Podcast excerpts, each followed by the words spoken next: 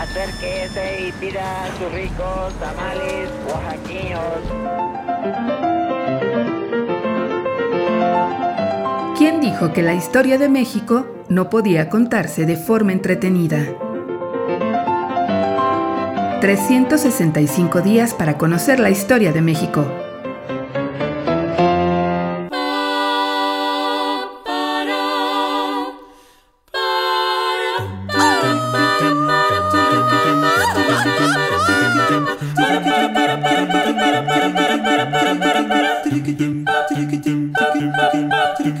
Jueves. A la mexicana. Sí, señor. Y se hizo la luz.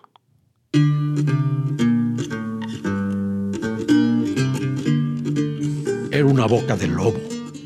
No era posible ver ni la palma de la mano. Al caer la tarde era menester que todos los habitantes de la Ciudad de México se hallaran a buen refugio. Las actividades cotidianas terminaban con los últimos rayos del sol y pocos se atrevían a caminar por las oscuras calles de la capital novohispana que no estaban exentas de la delincuencia. Si por iniciativa propia el dueño de alguna casa colocaba un farol en el pórtico, ya era ganancia. Sin embargo, durante décadas no hubo más luz que la proporcionada generosamente por la luna llena cada 28 días. En ocasiones era posible divisar el reflejo que producían los candelabros o las velas al interior de las casas, pero sus gruesas paredes y la altura de las construcciones impedían que el reflejo sirviera para transitar por las noches. Transcurrieron poco más de dos siglos desde la fundación de la Ciudad de México, antes de que la autoridad virreinal tomara cartas en el asunto del alumbrado público.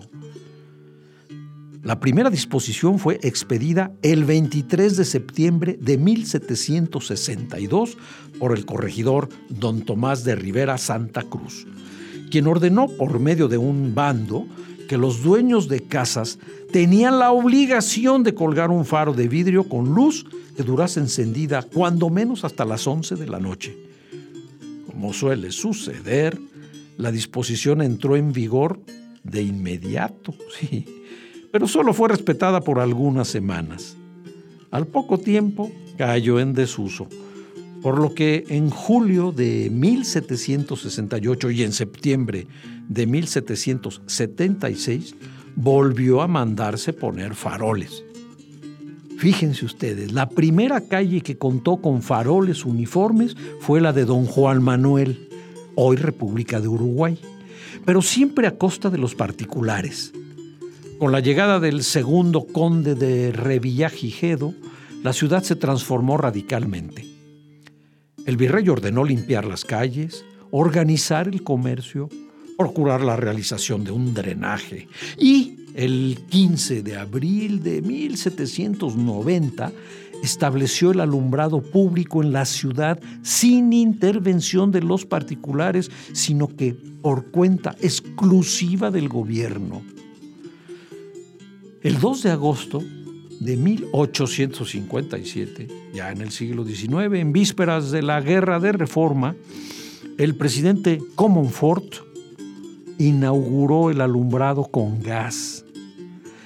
El porfiriato culminó la obra iniciada durante el México virreinal y entonces el Diccionario de Geografía, Historia y Biografía Mexicana de la B de Che Bourget, en su edición de 1910, al respecto señalaba, Actualmente la Ciudad de México es una de las mejores alumbradas.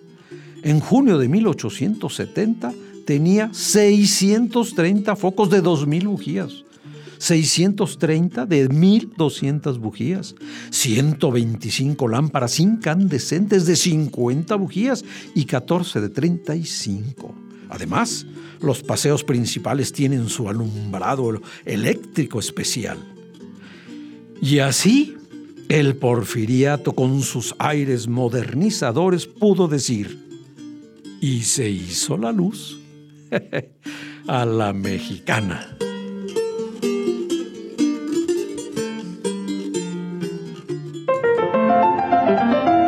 365 días para conocer la historia de México.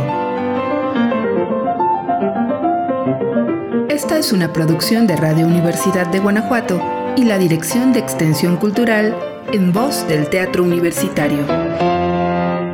Serie basada en el texto de Alejandro Rosas, 365 días para conocer la historia de México.